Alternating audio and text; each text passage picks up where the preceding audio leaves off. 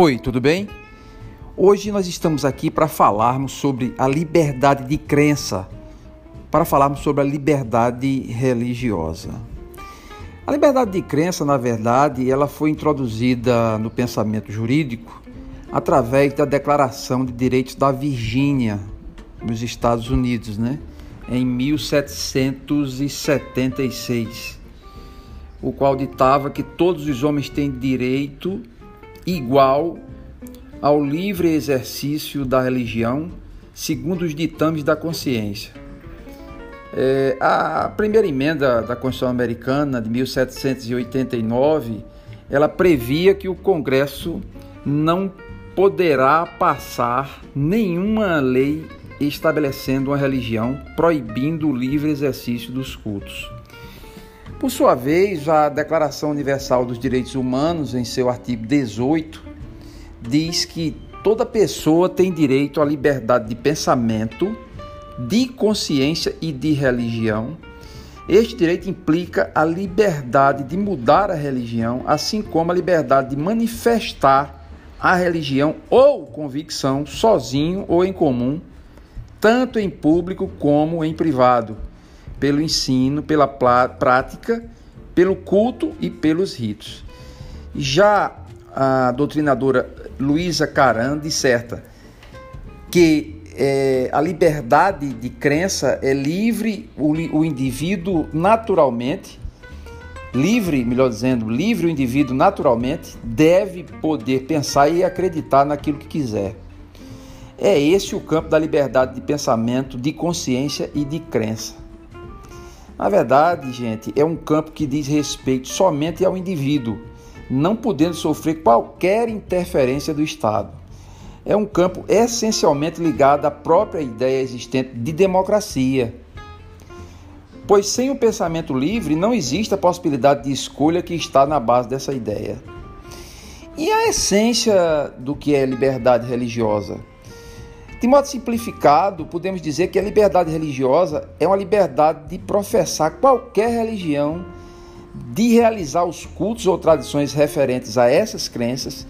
E aí veja que detalhe interessante nessa reflexão. Ela oferece principalmente o direito de, de o indivíduo se manifestar em sua vida pessoal conforme seus preceitos e poder viver de acordo com essas crenças. Aí a Constituição nossa, né, de 1988, em seu artigo 5 ela trata especialmente da liberdade religiosa. E aí ela diz que é inviolável a liberdade de consciência e de crença, sendo assegurado o livre exercício dos cultos religiosos e garantida na forma da lei a proteção aos locais de culto e às suas liturgias. Tirado de todas essas reflexões, tiradas essas, é, esses contextos, tirados esses contextos de um modo geral, é, denota-se que a liberdade de crença, a liberdade religiosa, ela é uma expressão de que? Ela é uma tradução de que? De uma liberdade de expressão.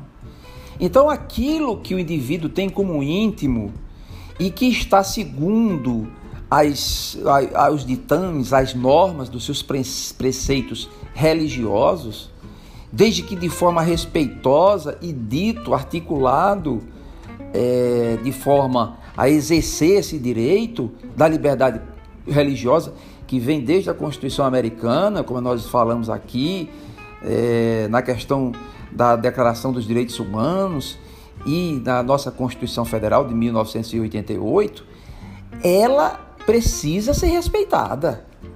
Então, outros princípios não podem ser simplesmente assacados ou imputados crimes ou condutas A, B ou C por conta do exercício de uma liberdade de crença, uma liberdade religiosa, desde que, como a gente falou, ela seja feita nos limites do seu exercício e que não venha é denegrir a imagem é, de quem quer que seja, de matriz é, ideológica, de matriz política, mas o seu exercício ele é garantido por lei. Portanto, não se pode interpretar quando no exercício e dentro dos parâmetros do exercício de uma liberdade de uma, uma liberdade de crédito, uma, de, de, de crença, melhor dizendo, do, do, de dar crédito ao indivíduo a exercer esse direito. Veja que absurdo, a gente precisa estar reafirmando, mas a dar crédito ao indivíduo fazer ver cumprido